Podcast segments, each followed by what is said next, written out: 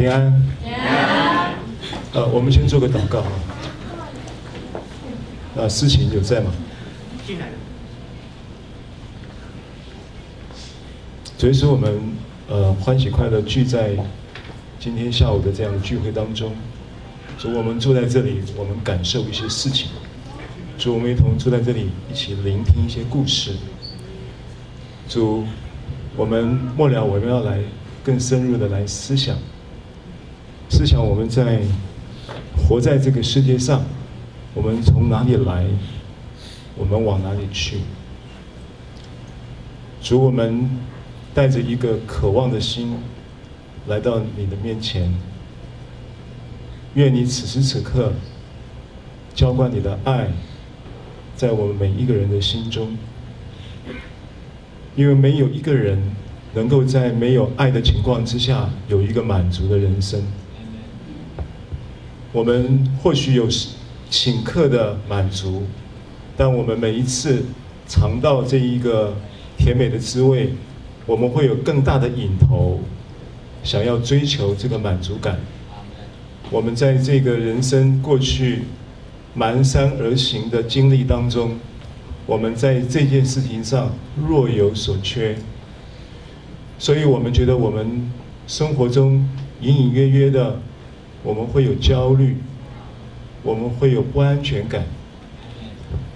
但今天感谢你告诉我们有一个好消息，就是耶稣为了你我的需要而来，就是耶稣来了。所以说，我们一同在这样的一个渴望的心中，我们一同在这里祷告，一同在这里仰望，愿你赐下真理的话，来让我们更认识你，更明白你的爱的本质是什么，更知道我们存在的价值是什么。谢谢你，垂听。同心的祷告，奉耶稣基督的名，阿门。OK，呃，耶稣来了，我跟你旁边说，耶稣来了。呃，我们刚才听了很多的见证，很多的故事啊。那么，也许这一些故事的主角，他的生活经验跟背景。跟你有一点雷同，也许你跟博弈一样，你可能有一些自我形象的问题。啊，我记得我在小学一年级的时候，我的母亲那几年间，我的印象里面，她会每一次过年前，会搭着公路局的公车，从土城的住的眷村。然后坐到台北衡阳路的生生皮鞋店的那个西门町了，我不知道生生皮鞋有没有人知道？如果你知道，你的年龄应该就是半个世纪以上的人了。就在衡阳路跟中华路口了，然后去买我们四个孩子的鞋子，过年了。今天我弟弟在这里啊，我的大弟。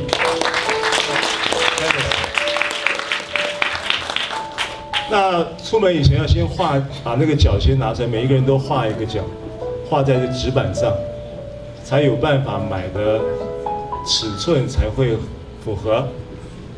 然后衣服大概就目测，但是基本上都会买比你现在的 size 再大个一两号。有一年呢，我是在一年级的时候，他买回来，然后我就大家都很开心啊。洗好澡了就要试穿新衣服，其实就是一件我印象很深刻，就是一件白色的 T 恤，大概就是这样穿上去，穿上去就很大嘛，然后我就说，哇，这么大呀，我到了大学都能穿，小学一年级啊，那我也不知道为什么冒出这个话，大学都能穿，小学怎么想到大学去了？小学应该想中学嘛。中学应该想高中啊，结果呢，我的父母呢，呃，给了我一个表情，然后跟一个话语的回应，那个回应大概是这样子，那个表情大概是有一点点，呃，觉得这个话有点放肆，还是有一点无厘头，还是有一点没凭没据等等了哦。那话呢，就是说，你还想上大学呀？哦，就这么一句话。这句话就是影响我很深啊。影响最深的就是我考了大学没考上的那一刻，啊，然后完了以后我又去补习街，那时候衡阳路不是有补习街吗？去补这个重考重考班了。然后我其实读重考班的时候，我的压力更大，因为重考班的那个学费很贵啊。那我就心想说，这个重考，因为我心里面就是已经认定我是上不了大学的，心里面就这么认定的，就这么这么以为的啊。然后就真的没考上嘛，然后也就进了这个补习班要补习，可是我压力很大，因为我知道我的结果还是不会考上的，我的心里面就这样子认定的。后来有一天，我父亲从国外，因为他是跑远洋。的那个商船啊，他是船员，他海军退下来就跑船去了，他就写了一封信回来，知道说我在补习班，那我父亲就说你不可以让他让让让我去补习班，因为他说补习班都是坏学生，一定会变坏的。他说最好就是让他送去军校。其实我接到这一个家书，我的母亲转告我父亲的命令的时候，我心里面是窃喜啊。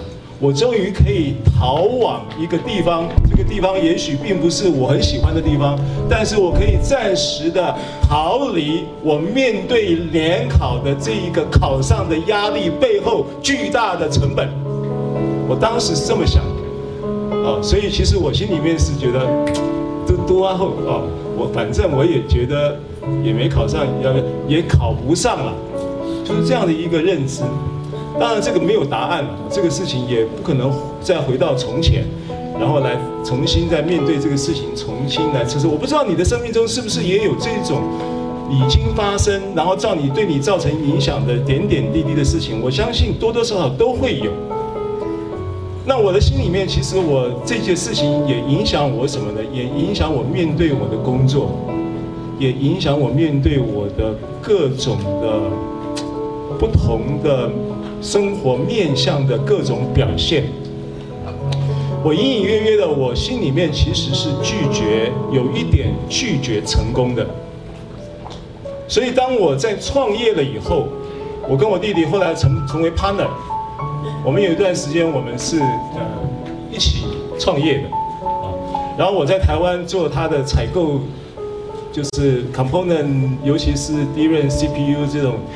一个采购的，算是一个采购的一个 office，啊，然后他负责在欧洲的通路，啊，就是有一段时间是这样，所以那个时候的营业额很大，大概最高的时候一个月会有个大概，呃，多少？四五百万美金有吧？应该跑不掉，四五百万美金以上的 billing，billing，然后有时候他的那个。Component 或者是 CPU、DRAM 这种东西会有 trend、down trend 哦，或就是涨价的时候，或者是 up trend 跌价的时候，呃，涨跌价或涨价的时候，然后会有很多的空间出来，你知道吗？啊，那长话短说，有一个月大概九二，刚好是九二一那一个月，呃，我我我我那个财公司就是三个人，我跟我太太还有。演员，我们三个人，三个人在处理。我做就校校长兼敲钟，然后一个业务，一个财务啊，然后就就就这么弄。那个月刚好九二一，我们捐了一百万出去，因为十一是刚好一百万，所以那个月公司的盈盈利是一千万。但是我心里面觉得这个事情好不真实啊。我的心里面觉得说，这个事情不会是真实，不不会是常态。这个这个事情呢，也不会是，我也不会去想象这个所谓的，呃，这一种获利的状态，为我的将来，为我的下一步会有什么样的一个发展的奠基，或者是各种，我的思维里面没有这个东西。后来我才发现说，其实我一直是一个心里面是一个贫穷的人，是一个缺乏的人。我的生命有这么一些现象，我是做见证嘛啊，大家讲一讲。我想，这个今天这么美妙的歌声，又这么美好的见证，这么多感人的故事，大家都已经吃得差不多快饱了。我这个道也不用讲太多。啊，其实现在也可以去吃饭散会了啊！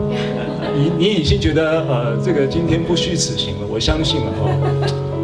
谢谢你再愿意再继续聆听。愿意愿意。我们我要讲的就是说，人活在一种自我意识、自我形象欠佳或者是太好，其实都是一种灾难。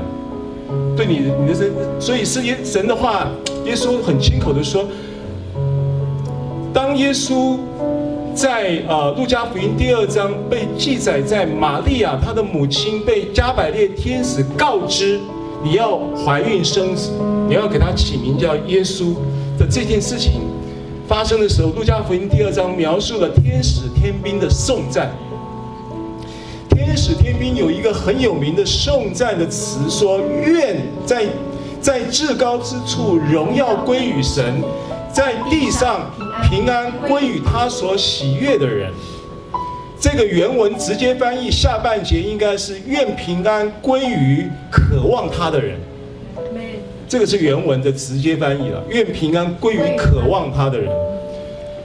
不管你的自我形象、自我意识好还是不好，太好或太差，或者是刚刚好。某种程度来说，你活在一个自我意识的状态中的时候，基本上你苦难是少不了的。所以人生的最大的苦难，其实在以赛亚书五十三章耶预言到耶稣钉十字架的经文里面说到，因他受的刑罚，我们便得了平安；因他受的鞭伤，我们便得了医治。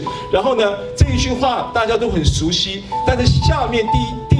六节五十三章第五节是我刚才我所宣读的。第六节说，我们都如羊走迷，个人偏行己路。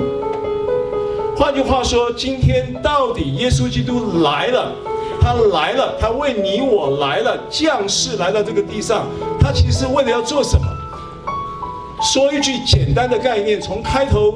云敏牧师放的那个影片告诉我们，耶稣来的目的原来是要为你死。他活是为你活，他死是为你死。他活是为我活，他死是为我死。请跟我说一次，耶稣活是为我活。耶稣活是为我活。耶稣死是为我死。耶稣死是为我死。这话怎么说呢？耶稣他来了，圣经上告诉我们说：“我来了是要叫人得生命，并且得的更丰盛。”这个生命希腊字叫 “zoe”，“zoe” 这个词，它有形而上的生命的一个主要的含义，也包含了形而上的生命所驱动带来的各种生命的状态。所以，其实我们在看到这些。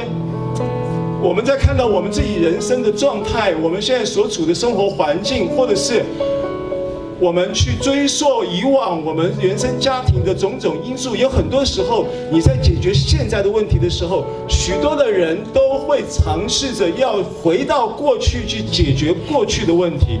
他因为因为他他的逻辑是说，你现在的状态是结果。你形成现在这种状态的原因，是因为有一个有一个过去的成因跟背景。这个逻辑听起来是对的，但注意，如果你还是在你现在的结果为这一个前提的情况之下，想要回到你过去的原因里面找答案，其实是缘木求鱼。你还是找不到答案，因为个人如羊走迷，个人偏行己路，这个是所有的问题的根源。所以提摩太前书第一章第十五节的上半节，提摩太前书一章十五节的上半节说，耶稣基督降世为要拯救罪人，这话是可信的，这话是十分可佩服的。耶稣基督降世为要拯救罪人，这话是可信的，这话是十分可佩服的。这话在你我听起来，也许在座有很多多年的基督徒，有很多可能今天你就是偶尔，啊，像 Kevin 呃 Vincent，每一年可能都有机会被邀请到圣诞节的教会场合做客。但是这句话你们都是熟悉的，耶稣来就是拯救罪人。没有像保罗说的这么样的兴奋，说这话是可信的，这话是可佩服的。但这话真是可信可佩服的。怎么说呢？拯救这个词，拯救这个词，如果旧约新约通通把它看一遍的话，大概这个拯救呢出现了大概至少有两百次，在新旧约拯救这个词，当然新约是希腊文写的，旧约是希伯来文写的，但是同样这个词义。动词来描述的话呢，大概就两百次左右。而这个词在希腊文原意的意思是什么呢？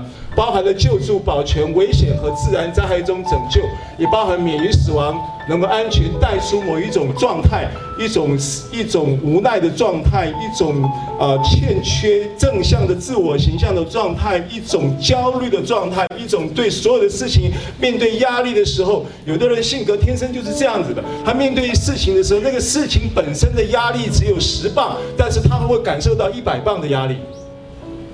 很多时候是他自己放大，但没有办法，他必须要从这里出来，被安全的带出来，这是拯救，免于疾病。你说这闹 calling 人生老病死是归是一个人生命的不可逃避的宿命，没有错。但是在真理，耶稣基督的话语，耶稣基督他降世竟然跟你的疾病有关系，因为耶稣从头到尾三十三年钉十字架之前没生过病啊。连个感冒都没有啊！耶稣是那一个象征影片中无瑕疵的羔羊的真羔羊啊！所以耶稣如何，你在世上也如何呀！这个真理就是拯救的意义。如果你明白拯救，它这个拯救，它有这么多深层的真理的意义，要让你捕捉，要让你明白、领受，并且活出。为什么淋巴癌四期末期可以得到医治？你说，你说，你不要说什么癌了，淋巴癌本身当然是很难医治的一种癌病，对不对？对。但它可以得到医治，完全医治。这个超自然的医治，到今今天还在继续不断的发生。原因很简单，因为耶稣来了。阿耶稣来的是你所有生命问题的答案，不管你现在处在什么样的光景当中，不管你现在处在什么样的为难当中，不管你现在你觉得也许你现在是已已经处在一种啊，所有的事情你都觉得啊无所谓，因为你已经活到一个一个成熟的年龄，你已经可以目空一切，或者是你可以让很多的事情可以不上你的心，你也可以有很好的修养，或者是你面对所有的事情你都，但是想一想，将来呢？你的灵魂归属在哪里？耶稣连这个都预备好了。耶稣来了，这个事情，这个事情的意义非同小可。他不是只有解决你现在的问题，他也不是只有解决你过去的问题，他还要解决你将来的问题。阿门。Amen。阿门。好，这个字就这么多，我我想我没有太多时间跟你解释，太讲太多的神学。好，总之往下走，还有一个很重要的经文。这个经文呢，是刚才我宣读在路加福音二章四节，天使天兵的颂赞。他说，在至高之处荣耀归于神，在地上平安归于渴望的人。渴望的人。当然，如果从这个上下文这个语义上，渴望它是双方面双向的渴望。平安会给给归给那一些对神有渴望的人。但是如果上下文你要去分分析这一句话原本的意思，它也包含了，它是双向的渴望，它也包含了是神渴望要赐平安给你。阿门。耶稣带着渴望来的。哈利路亚。知道你今天住在这里背后有多少耶稣对你的渴望吗？你的朋友花了很多的精神约你，那个朋友的渴望也代表了耶稣的渴望。他渴望将他的平安赐给你，就好像一个父亲希望将他的父父亲能够能够给到他的孩子的祝福，能够给到这个孩子，逮到了机会，看那个头发根本还不用剪，但是想办法把你叫来剪一下，为了就是要来修理你，不是，为了就是要来祝福你，为了就是他渴望跟你有关系，他渴望为你服务，他渴望为你做一些他觉得是祝福你的事情。我们的神就是这样的一位神。谢谢耶稣。所以弟兄姐妹，耶稣说：“我来了是要叫人得生命，并且得的更丰盛。”这是他的渴望。阿门。而今天，请问弟兄姐妹，当我们过去我们有多少的经验？我们一直在被人渴望，然后带来要求，像 David 一样，像嘉宏一样。我也是一个被要求的人，而且我是一个自我要求的人，所以基本上跟我在一起很难有什么太欢乐的感觉。就说你办丧事找我，我可以帮你办很好；办喜事，我不一定帮你办得很快乐。就我这个人就是一个习惯被要求，又是军人，然后又讲纪律，然后又习惯自我要求，然后又喜欢要求别人。对。所以我太太现在越来越优秀。不过这几天，这几天我突发奇想的想到一段话，我说：“你跟我在一起，你要小心你会变坏哦。”他说：“为什么？”我说：“我因为我想把你宠坏。”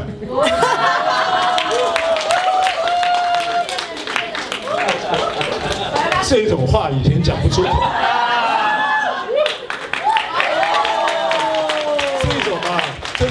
当众晒恩爱啊，这个也都，也就是那一个气氛刚刚好，我敢弄，偶尔弄一下了啊。希望你不要介意。我要告诉你，生命中你需要的是恩典。你被要求的够了，你自我要求够了。为什么够了？我告诉你好吗？因为你已经在被要求的历练中，频频的已经感觉到欲振乏力啦。是，讲实话。是。还是说，来，要求来吧，十磅再加二十磅，再加三十磅，我是做重训的人啊。够了。你需要耶稣。耶稣来了。他渴望释放你，他渴望帮助你，他渴望祝福你，他渴望拯救你，他渴望把平安的生命给你。平安这个字又是什么？然后从他从哪里？他从他出生的时候说，他就是要把平安给你，他冲着要给你平安来的。所以说，耶稣基督降世为要拯救罪人，他拯救的救法有两方面，一方面是解决罪的问题，另一方面是把平安给你。消极面来说，解决罪的问题；积极面来说，给你一个平安的生命，让你活出那一个在罪脱落之后的荣耀。跟罪相对的就是公义。所以呢，严格说起来，耶稣基督大费周章，道成肉身，定死十架，复活升天，他是要给你一个新的身份。哈利路亚。耶稣基督降世为要拯救罪人。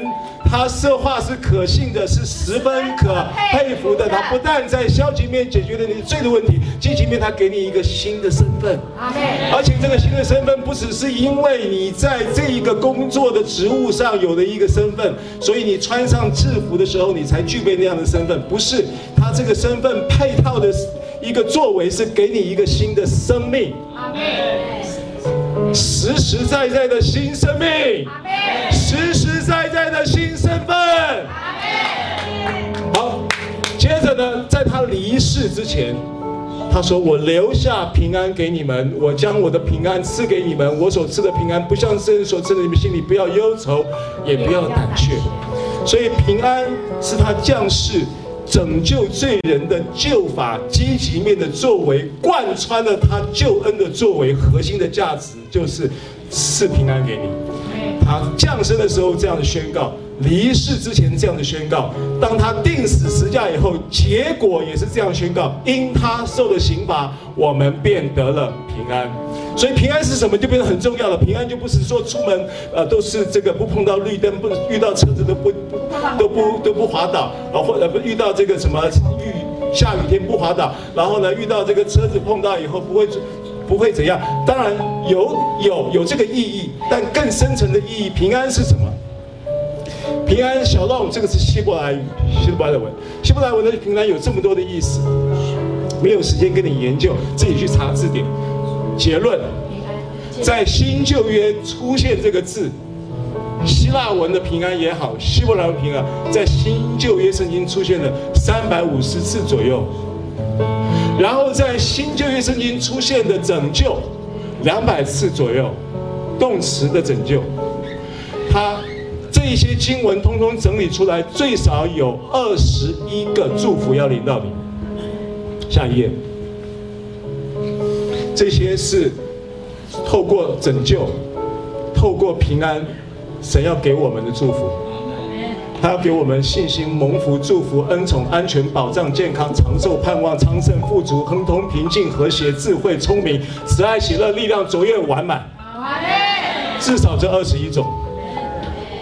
至少有这二十一种，Amen。你说，哎，这个有没有圣经根据？我看每一点都有圣经根据，没时间给你查经嘛。敬畏耶和华是智慧的，智慧的开端。认识至圣者便是聪明，聪明。有没有需要智慧的？有有。活得越越年纪越长，越觉得自己缺乏智慧了。你事情做越多，又觉得自己做的不够啊。就这么回事。好，往下走。前言讲完了。如果今天这些弟兄姐妹讲的故事，让你觉得很振奋，哈利路亚，感谢主。如果今天这些诗歌让你觉得很感动，哈利路亚，感谢主。如果今天这一个氛围让你觉得很难忘，好像你过去上教会没有这种氛围，或者是你过去你参加这一个所谓的这个圣诞节的晚会，也不一定有这种所谓感觉，那我也感谢主，恭喜你，很好，但是不够。更重要的是，耶稣他是真实的。如果这一些振奋、这一些激励、这一些好的氛围、这些让你难忘的记忆，发生在你生命中，但你却不能够意识到或认知到耶稣是真实的，那个救赎不会发生。重点，耶稣是真实的。所以诗篇一百一十九篇很重要，还有些人说，你话语的总纲是真实。耶稣是真实的，什么概念？你说耶稣是真实的，我看不到；耶稣是真实的，我摸不到。耶稣是真实的，真实的。跟现实的刚好是一个不同的层次。你生活中有很多的现实，但是耶稣的真实却要凌驾在生活中所有现实的情况中，让你的现实状态能够有所改变。它有一个更高的一个定位在这里。那如果耶稣是真实的，你要从什么样的角度去意识到、去明白耶稣是真实的呢？你必须确切的知道他的话是真实的，Amen。所以我们在讲恩典福音，恩典福音是非常讲究圣经的话语的。圣经话语会是我们在掌握耶稣真实性，在认识耶稣的真实性很重要的凭借。因为主说：“我就是生命的粮，我就是神的道，道成了肉身。”充充满满的有恩典有真理，Amen。好，所以以赛亚书七章十四节，我举这个例子，这是跟圣经中有关的，讲到耶稣真实的一个重要的经文。他说必有，因此主给自己，主自己要给你们一个兆头，必有童女怀孕生子，给他起名叫以马内利，就是神与我们同在。同样的话出现在哪里？同样的话出现在。加百列天使向耶稣的母亲玛利亚传话的时候，同样的话出现在马太福音，对不对？好，那我问你，马太福音谁写的？马太。以赛亚书谁写的？以赛亚。以赛亚跟马太认不认识？他们之间差多久的历史？七百多年的历史。所以当耶稣还没有降生的前七百年，先知以赛亚已经写出耶稣降生的预言。嗯，九章六节一样，因有一孩子为我们而生，有一子赐给我们，政权必担在他的肩头上，他名称为奇妙真实全能的神，永在的父，和平的君。往下走。好，这些经文都在证实他的话语的精准度，神话语的真实性。弥迦书五章二节，伯利恒以法以法他，你在犹大诸城中为小，将来必有一位从你那里出来，在以色列中为我们做掌权的。他的根源从亘古，从太初就有，是谁？耶稣在哪里生？伯利恒。伯利恒。弥迦弥迦是谁？弥迦。先知弥迦比耶稣诞生的历史早了多久？差不多五百年，对不对？好，所以他就预言了耶稣在哪里生的讲，Amen。好，往下走。我想，我我举这个例子，跟耶稣降生有关的圣经的预言的经文啊，让你知道神话语的真实。好，所以相信福音，首先你必须相信关于耶稣的事迹是千真万确的。假如耶稣的事迹不真实，福音对你就没有真正的救赎意义。第二个很重要。我不需要，其实我们不需要用科学来验证上帝的话语，应该是用上帝的话语来验证你这个科学的谬误，或者是正确不正确，逻辑应该是这样子。但为了今天在座有有也许有有部分的嗯并并不熟悉圣经啊的的朋友，所以我用这个角度来跟容许我用这个角度，并没有对神的话语不敬。讲到一些关于科学验证的事情，比方说以弗以赛亚书四章四十章的二十二节，我在强调耶稣是真实的。你要明白耶稣是真实的，你必须明确的能够知道他的话是真实的，他的话不是传说，哎，你们他的话不是想象的那种言情的小说，不是，他的话是生命，他的话是我们生命的依据。是我们生活的力量的来源。以赛亚书四十章二十二节，神坐在地球大圈之上，地上的居民好像蝗虫，他铺张穹苍如幔子，展开诸天如可住的帐篷。关键在这个地球大圈，原文就是 King James 的版本说的 Earth，the circle of the earth，就是地球的圆圈。以赛亚是什么时候的人？西元前七百三到七百五十年的人，哥伦布什么时候发现地球是圆的？西元后多久？西元后一千八百年。换句话说，圣经比哥伦布早两千五百年就知道地球是圆的。它不是论到地球科学的书，但论到地球科学，它是权威。往下走。箴言十七章二十二节，喜欢这个圣经吗？一起来读，请。喜乐的心乃是良药，忧伤的灵使骨枯干。OK，那这个经我们都熟悉，但是真正发现这个箴言是更早的时候，所罗门写的，对不对？三千年前，更早的时候的的的的话，他就告诉你，人的生命，你看哈，使骨枯干什么概念？尸骨枯干就是你的骨髓出问题了，你知道骨髓出问题，生你会有各种不同的疾病，所以现在有八八大疾病是因为忧伤，是因为情绪来的，这些这是现代的医学的论述。往下走，箴言十六章二十四，这些圣经很我很喜欢，很有意思。良药如同蜂房，使精绝甘甜，使骨得医治。这个话本来我在看的时候，我在心想，蜂蜜怎么跟钙质有关系呢？蜂蜜没有含钙，蜂蜜是单糖，是很好的糖，没有错。蜂蜜有氨基酸，没有错。但是蜂蜜没有钙耶，那为什么这边讲使骨得医治呢？结果最近的营养学才有一个新报道，原来妇女吃蜂蜜很好的原因，是因为它会帮助你更容易吸收钙质。你吃钙不见得不见代表你能吸收啊。但如果你配蜂蜜的话，好吸收。这个话就这个意思。它不是营养学的书，但论到营养学，它是什么权威？阿门。往下走。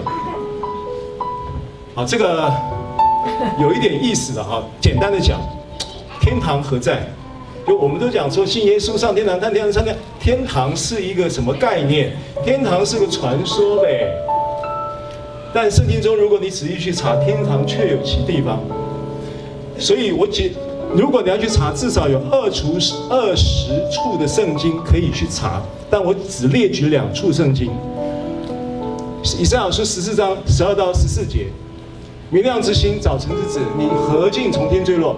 大家都所有的解经家都认同这个圣经是在讲路西弗，就是撒旦没有背叛之前的天使的名称，他叫路西弗。背叛的时候，以赛亚的一个预言先知在描述撒旦背叛神的时候的一个论述。这个论述里面有讲到一个重点，他说。我要升到北方的极处。诗篇七十五篇第六节说：“高举非从东，非从西，非从南而来。非从东，非从西，非从南，表示高举是从北而来。所以北方的极处指的就是天堂，指的就是神的宝座之处。所以我就这样子应用约伯记二六章七节：伸张北极北方的极处铺在空中，将大地悬在虚空中。最近天文学家有个证实。证实什么呢？现在整个太阳系，太阳系有概念嘛？就是以太阳为中心的这样的一个行星系统。太阳系在银河系里面，而太阳系在这个银河系里面呢，他说各行星呢，这个地球呢，这个整个太阳系的行星，这个是一直在往一个地方，往一个什么地方呢？来，把那个照片帮我放出来，天鹅座的。那没有，你 Google 一下天鹅座。银河系有很多的星系，不同的星系。太阳系是银河系的一个部分。然后太阳系现在呢，按照刚才我们讲的那一段圣经，按照我们讲的那一段论述，啊，可以就这个，这个就可以，啊，这个放大就可以。啊，这个叫天鹅座。天鹅座这一个星座是在整个银河系的最北边。然后天文学家发现，在这个天鹅座的边上，就是它的天鹅座北方的几处，发现了一个缝隙，大裂口，银河系的裂口。而这个裂口呢，有一个莫名其妙的引力，让这个整个太阳系，现在目前整个太阳系啊，正在以一种速度往这一个裂口，往天鹅座的方向移动。回到我的 PPT 文字，他发现了什么事情？证实了太阳系的各行星连同地球，一直正向这个极北之处的天鹅座的大缝隙飞行，约以时速十一万五千两百公里的速度快速飞行，时速十一万五千两百公里。你说这个什么概念？呃，Lamborghini 有没有概念？蓝宝坚尼，我们这个劲风，我们这个吴奇最熟悉这个，零到一百三点二秒，对不对？零到一百时速，零到一百三点二秒，然后极速多少？五百，五百五，极速五百五，时速五百五十公里。好，你还是没什么概念，没有关系。地球三万六千公里的圆周。二十四小时转一圈，所以三万六千除以二十四就是地球自转的时速，同意吗？地球自转的时速多少？万六除以二十四，一万一千六百七十四点四，一千六百七十四点四的时速，现在地球正在转，那为什么你没有被甩出去？你为什么可以坐在这里，还可以听牧师讲，然后还可以打瞌睡？我要讲的是神话语的真实性，神话这些东西都是给你去思考而已。我尊重每一个理性思考的人，我也是一个理性思考的人。圣经虽然不是理性主义的书，但是它可以接受任何理性思考的挑战。今天透过这些弟兄姐妹的分享、见证、歌曲，你有了很多感性的收获。今天我补一点理性的东西，让你回去思考。我要告诉你，耶稣来了。我要告诉你，他要解决你生命一切的问题。即便你觉得没有问题，如果你觉得你没有问题，那是最大的问题。耶稣要解决你所有的大大小小的问题，他要把平安给到你。最后讲一个笑话，有一对夫妻，人称走音夫妻，他们有一次参加歌唱比赛，结果这对走音夫妻被他的评审一致一致的认同，然后投票给他，让他得了第一名。所有的观众都觉得不服气，这走音夫妻怎么拿第一名呢？结果那个裁判一一致认为说，他们拿第一名绝对是这个呃名副其实的。为什么？因为他们连走音都走的一样。走音夫妻要来唱一首歌。谢谢您收听收看我们的信息。如果您喜欢，欢迎您订阅。上帝赐福你。thank you